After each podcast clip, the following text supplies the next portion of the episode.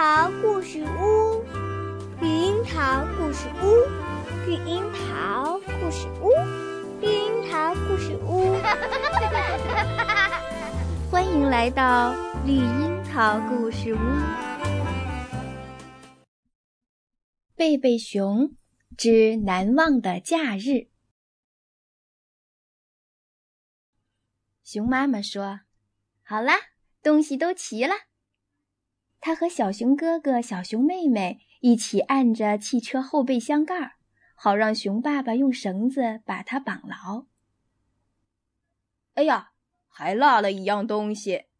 说着，熊爸爸跑回树屋，很快又从树屋里跑出来，差点忘了照相机，不拍照留念，以后怎么能回忆起这个美妙的假期呢？哈哈哈！小熊哥哥说。想得真周到，爸爸，我也可以拍几张照片吗？小熊妹妹也问我呢。熊爸爸说：“当然可以啦。”全家人一起上了车，咱们要拍一些全家度过的最美妙的假日照片。好啦，系好安全带，上路喽！随着四声咔嗒咔嗒响。他们离开了安全舒适的树屋，向着大灰熊山深处驶去，开始了激动人心的假日旅行。到大灰熊山度假是熊爸爸的主意。这是一次真正的野外生活经历，咱们将依靠大自然生活。平时一直住在山谷里。周围有超市和其他便利设施，生活太舒适了。熊爸爸在报纸上看到了广告，就再也坐不住了。广告上说：“尝试一下野外假日吧，住可爱的山区小木屋，旁边有美丽的水晶湖，还可以在湖上摇桨泛舟。”熊爸爸描绘着美好的图画。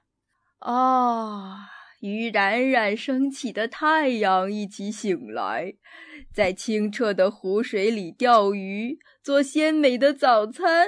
呵呵呵呵，在碧波粼粼的水中沐浴，在山间小路上漫步，品尝美味的野果，观赏落日余晖，然后在宁静的夜晚安详的入睡。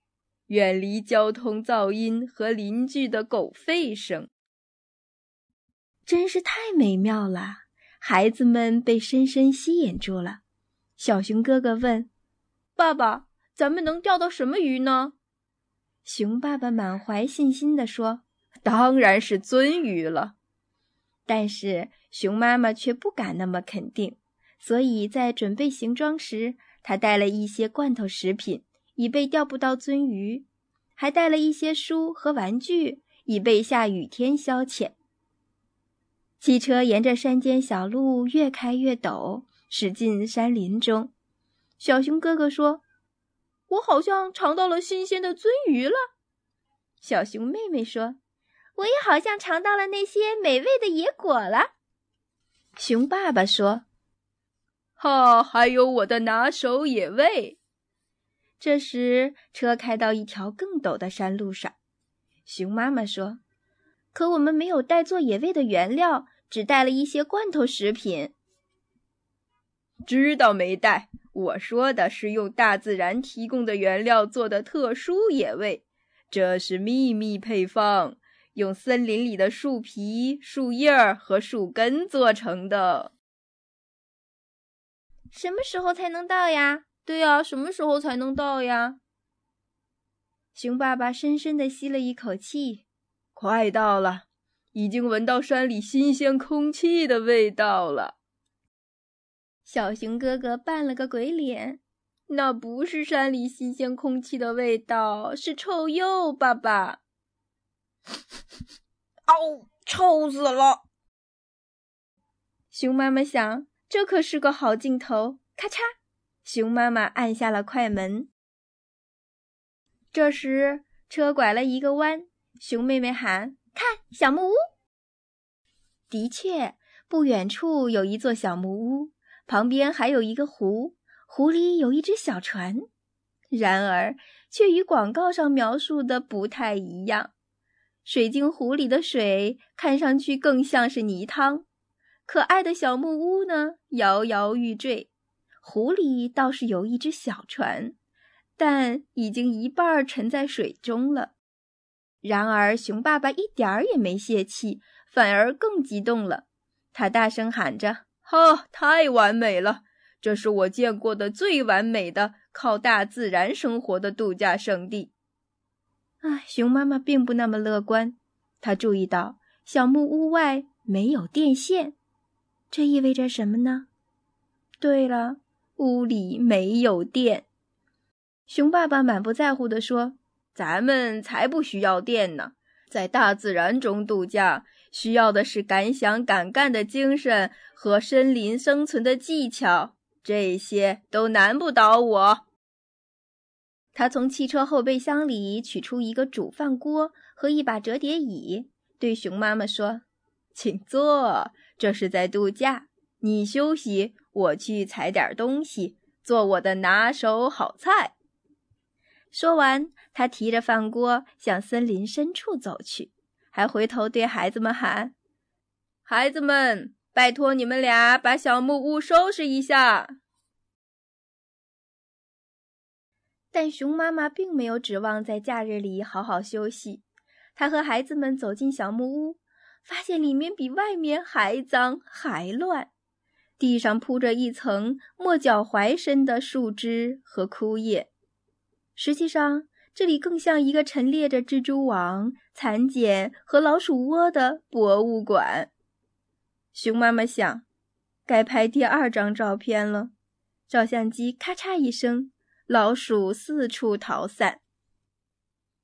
小熊妹妹清理着水池中的树叶儿，看到旁边有一样东西，问：“这是什么？”“哦，这是个压水的手泵。”哦，我正好需要它。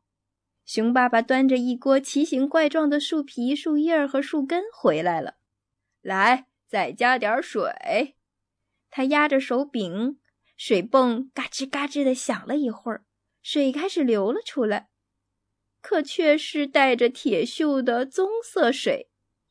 但是熊爸爸并没有失望，他兴致勃勃地说：“做野餐，这水正好。”现成的肉汁啊！吼吼吼吼！他把锅端了出去，外面已经生好了火。孩子们对这一切感到很新奇，但熊妈妈有些担心。她在壁炉里生了火，把豆罐头和干蜂巢放在火上加热当晚餐。这时，只听熊爸爸喊：“开饭喽！”孩子们迫不及待地跑了出去，熊妈妈拿着照相机跟在后面。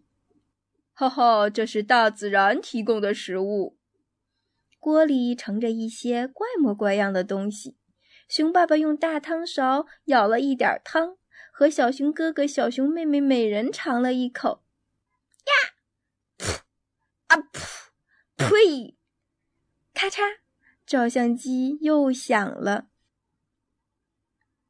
汤好难喝，但是熊妈妈准备的豆子和蜂巢晚餐非常可口。吃完饭，熊爸爸伸了伸懒腰，打着哈欠说：“啊，早点睡吧，明早天一亮我就去钓鱼，做美味的早餐。”第二天，太阳升起来了，景色非常迷人。但是熊爸爸在鼾声中睡过了头，青蛙、蟋蟀、猫头鹰的叫声吵得他整夜都无法入睡。天快亮了，他才昏昏沉沉的睡着。出去钓鱼，熊爸爸开始有点泄气了。刚踏上船，船就沉了，只钓到一条黏糊糊的稀泥鱼。那条鱼还抽着鼻子。瞪着熊爸爸，稀泥鱼流着黏糊糊的东西，咔嚓，照相机再次响了。熊妈妈和孩子们去采野果，尖尖的荆棘刺扎痛了手。品尝野果时，酸得连小鸟也皱起了眉头。这一次是熊爸爸把这个镜头抢拍了下来。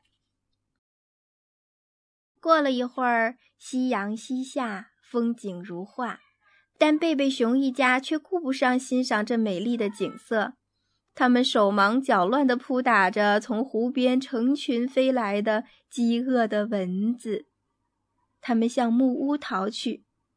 熊妈妈边跑边喊：“哎呀，靠大自然生活说的好听，看看这些荆棘和蚊子，倒不如说大自然靠我们生活。”刚进小屋就下起雨来，屋顶四处漏水。不一会儿，接水的盆子、罐子就不够用了。他们好不容易熬过了这漫长的一夜。早晨，他们浑身都湿透了，门口的楼梯井里积了一尺深的水。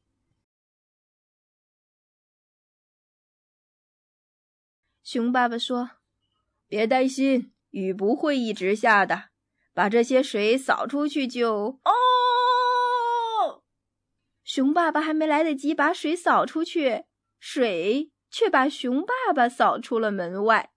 他被冲下泥泞的山坡，冲进黑乎乎的湖里。